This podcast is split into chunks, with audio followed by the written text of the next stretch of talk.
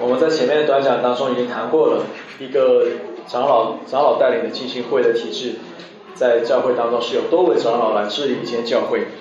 我们也在上次在之前的短讲当中谈过了惠州市教会的特特点呢，一个重要的特点就是一间教会的呃，我们相信圣经里面谈到一间教会的最高的权柄。不是在某个人或某几个人，而是在整个教会的会众手中。那么这就这就这就带来了一个一个张力，就是当我们在说一个长老带领的会众制的教会，它其实是有两个两种张力，就是长老的权柄和会众的权柄之间，它是有一种张力的。那这个张力是它是要我们去调和的吗？还是说我们要从圣经里面看到这两个张力是如何来互相工作的？也有人会有困惑说，既然长老也有权利，那会众有权利，那两个长老那两个权利不是硬碰硬在相互的相互的受到影响吗？那我们就要回到圣经来看，到底什么样的呃长老们和会众是什么样的关系？所以从这个讲短讲当中，我主要要跟他跟大家谈到两点。第一个是我们要了解，我们具我们再来谈一谈到就是什么是会众制？会众制的圣经里面到底说的，我们说会众制这具体是指什么意思？然后我们要再谈第二个，我们要谈的是如何来信任并且顺服一些教会的带领者。然后来在在最后我会讲到我们在长老和会众之间关系的五个特征。首先我们要谈到的时候是会众制，在我们进一步讨论长老治理在会众制背景下确切的意思是什么之前，我们需要先简单的说一说什么是会众制。如果你想更详细的了解关于会众制的话呢，其实你也可以去重温我们有门核心课程，那核心课程叫做浸信会基础。呃，你可以重温那个那个课程录音，那个录音那个那个课程当中就有一课是专门针对会众式的内容。那会众式可以简单的理解为地方教会做出判断的最终权威机构，既不是罗马教廷，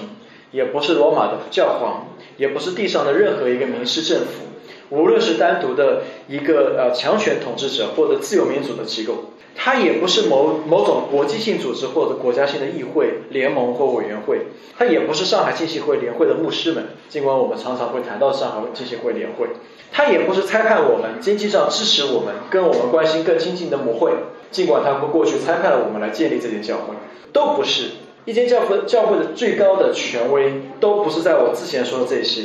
一间地方教会做出判断的最终权威机构是会众自己。也就是在这间教会当中签署信仰告白和成员之约的人，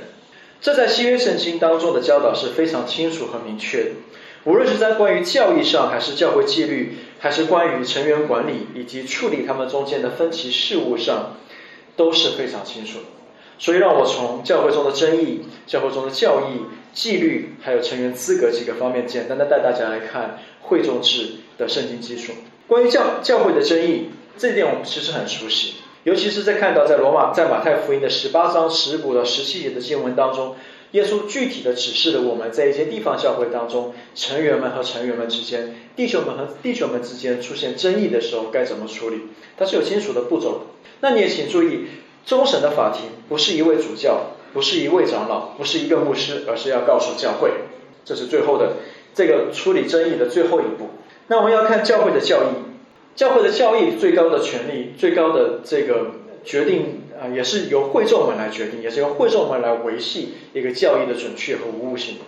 那么在加拉太教会当中，大家非常清楚，大家应该还记得，当加拉太教会他们受到假教师和异端的侵袭的时候，保罗呼召一群十分年轻的加拉太基督徒，他来他们要来审判讲台上宣讲假福音的假教师，大家还记得吗？加拉太书，加拉太教会是保罗建立的一个年轻的教会。尽管他们在神学装备上很年轻，在属灵生命上很年轻，但是保罗要他们去审判在讲台上讲假福音的假教师，甚至说你们要审判天使以及使徒，包括保罗自己。换言之，保罗说：“我把我自己也放在你们的判断当中，就你们如果我讲的福音跟你们所领受的不同，我也应该被做主。”所以，如果他们传讲的福音跟加拉太教会所领受的不同，都是应当被做主的。无论他是天使也好，或者从大人物也好，或者使徒也好，所以这是教会的教义。另外呢，教会的纪律，在哥林多前书第五章当中，保罗也呼呼吁哥林多教会全体行动起来，要赶出那个活得与自己所宣告信仰不符合的那个人，就是那个与继母行淫的人。所以在圣经当中，关于教会纪律的事情，会众也是一个作为整体的最终的法庭。还有成员资格，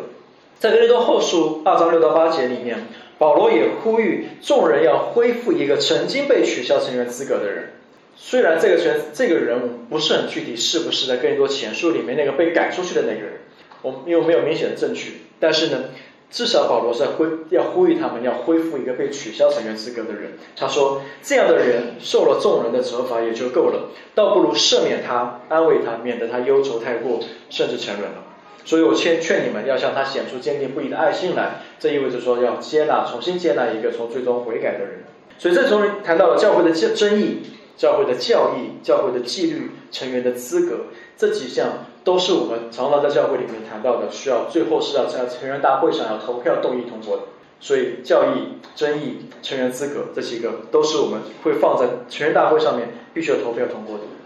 当然，我们也要讲会众，他的确是间教会的最高的权、最高的、最高的审判、最高的这个权威机构是会众自己。但是也要告诉大家，这并不意味着会众不会犯错。当保罗写信给他的门徒。以弗所教会的那个牧者提摩太的时候，他描述了将来必必定会有邪恶的日子，因为时候要到，人必厌烦纯正的道理，耳朵发痒就随从自己的情欲，增添好些师傅。会众是是符合圣经的，但会众不是绝对无误的，所以会众是有可能犯错的。这意味着成员大会上会众做出的一个决定也有可能会错，这是真这，因为我们都罪人，因为我们都是有限的罪人。在历史上有一个很清楚的例子，我们可以看到会众在历史上我们看到会众开除了约拿丹·爱德华兹，就约拿丹·爱德华兹在教会当中，他的会众把他给开除了。但从历史上我们知道，啊，那个会众完全拥有圣经所赋予的这样的权柄做这个决定，但是我们都会认为他们使用这个权柄开除爱德华兹是错误的，即便是神所设立的正道的权柄，在这个堕落的事件当中也是会犯错的。但是这并不并不妨碍我们依然要遵守圣经，尽可能的去施行在会众在圣经会众按照圣经在圣在教会里面去施行施行他们的权柄，我们依然要这样做。这第一个我们谈到的什么是会众制。那第二我想告诉大家的是要信任并顺服带领者。那如果会众制是呃肯定教会是做出做出判断的最终法庭，那么我们怎么怎么？我们怎么来看待诸如在呃希伯来书当中，比如十三到十七节这样的经文，比如他说：“你们要依从那些引导你们的，且要顺服，因他们为你们的灵魂时刻警醒，好像那将要交账的人。你们要使他们交的时候有快乐，不致忧愁。若忧愁，就与你们无益了。”我们好像不习惯使用依从和顺服这样的词。他讲到的是会众，你也要依从和顺服教会中的长老和牧师们。但新约在新约圣经在社会、在工作、在家庭、在婚姻当中，在并在教会当中都使用了这个词，就是依从和顺服这样的词。那对我们而言，依从和顺服我们教会的带领，它确实需要我们对他们有某种程度的信任。就当会我讲的会众要信任你们中间的长老们和带领你们的牧者们的时候，他某种程度上是一个信任的关系，是需要你要用信任的方式来做出顺从和顺服和依从的决定。有人说信任是需要赢得，好像一个牧师需要去努力去赢得会众的信任。当然，我也明白这样的这样的说法的意思是什么。但是这样的态度最多只说对了一半。我们被呼召给予在今生并不完美的同伴与信，你的同伴与信任，比如说包括你的家人，包括你的朋友，包括你的丈夫、你的妻子，或者是你的雇主，或者是我们我们我们的政府官员，甚至教会的领袖。这种信任是永远无法被赢得的，这种信任必须是作为一种礼物来给予的，是一份信心的礼物。所以，更多的信靠那位赐予的神，而不是看那些我们看为是神恩赐给我们的人。一个教会当中有不可靠的领袖或不能够信任他们的成员，这是非常严重的属灵缺陷。所以，作为教会的成员，我要鼓励你们：你们要么就信任你的带领者。要么你们还有一种方式，就是把它给换掉，换成你们信任的带领者。一定要记住，信呃顺服来源于你跟对他们的信任。你应该你应该呃会众跟长老们之间要有一个最基本的信任关系，这样会让我们教会更加健康，也会让你更加健康。但是不要说你认可他们，然后又不跟从他们。你可以，你又又不能说在表面上我认可他们是一个行，是一个长老，是一个牧者，但是我就是不听，但是我就是不愿意去顺服他们的说法。